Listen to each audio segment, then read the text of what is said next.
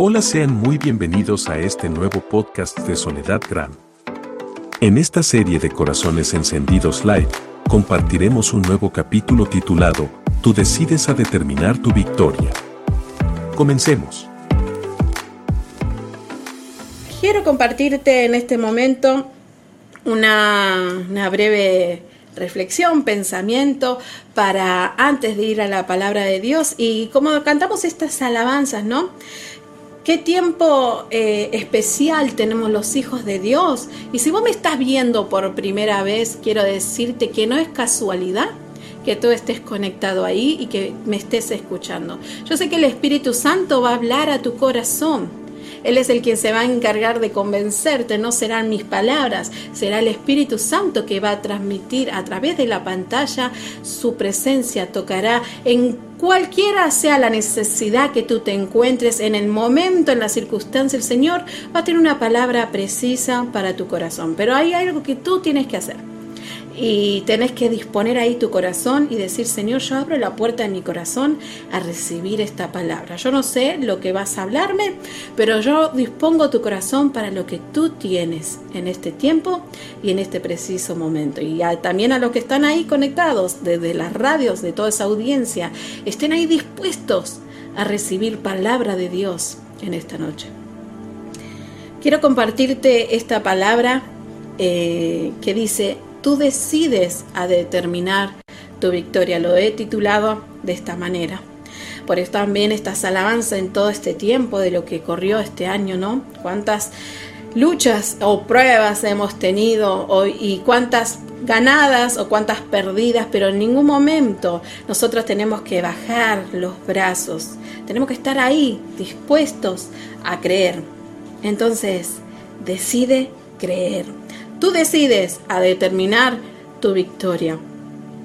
Un encuentro con Dios lo cambia todo. Dios no sube a la barca si tú no le permites. Esto lo decides tú. Amén.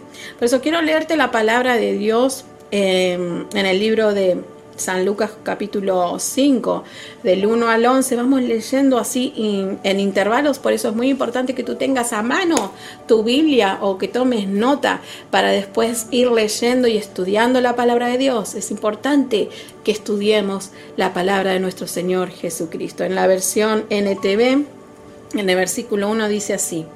Cierto día, mientras Jesús predicaba en la orilla del mar de Galilea, grandes multitudes se abalanzaban sobre él para escuchar la palabra de Dios.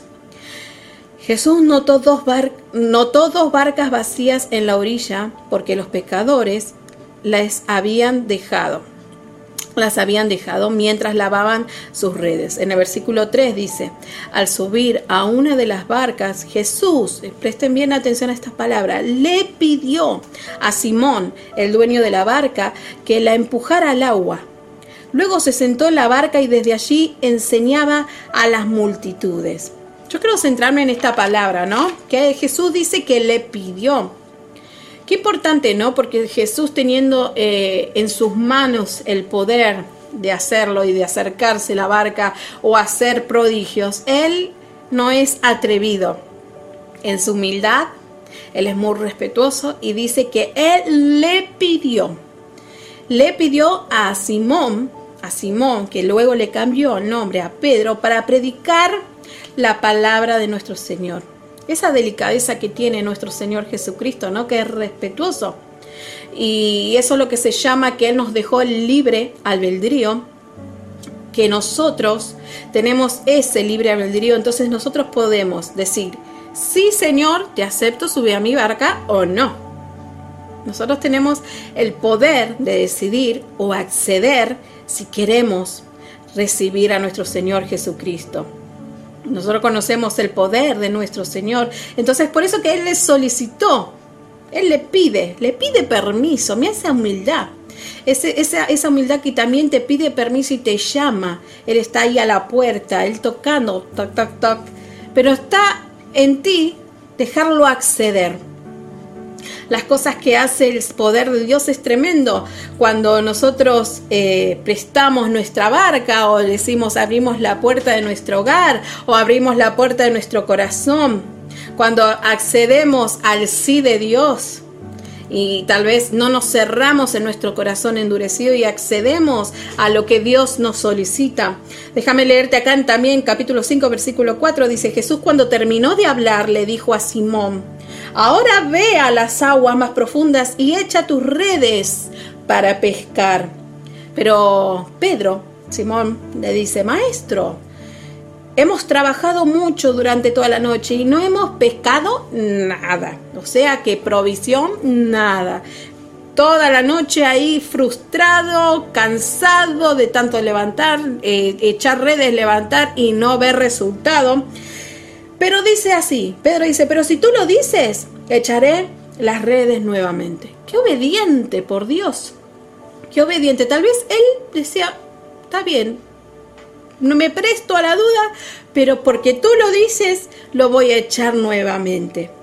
Las redes se llenaron de tantos peces que comenzaron a romperse y un grito de auxilio eh, atrajo a los demás compañeros de las demás barcas a, a decir, bueno, te voy a dar una mano, pero las barcas las que estaban ahí estaban llenas, repletas de peces a punto de que de hundirse. Entonces, así nosotros entendemos que la provisión viene de nuestro Señor Jesucristo, pero también está en nuestra actitud, en nuestra visión de cómo, cómo accedemos. Eh, Pedro le dice, ok, si tú lo dices, echaré las redes. El punto principal de esta pesca milagrosa es que es importante que nosotros estemos abiertos con una actitud disponible, dándole paso a Jesús, a nuestra barca, a su barca, como cuenta aquí, eh, cuenta Pedro, ¿no? Y cambiará. ¿Qué cambiará? De todo esto. No solamente tendrás las bendiciones y las provisiones, sino también cambiará tu historia. Cuando Pedro le permite subir al a la barca, él estaba aceptando que el cambio venga a su vida. Escucha bien, hermano. Él estaba aceptando que Jesús diga, ahora yo te transformo. Es el tiempo que tienes que cambiar desde lo profundo, desde adentro hacia afuera. Pedro le estaba abriendo la puerta de su corazón. Pedro estaba abriendo la puerta a su llamado para que Dios cambie su historia.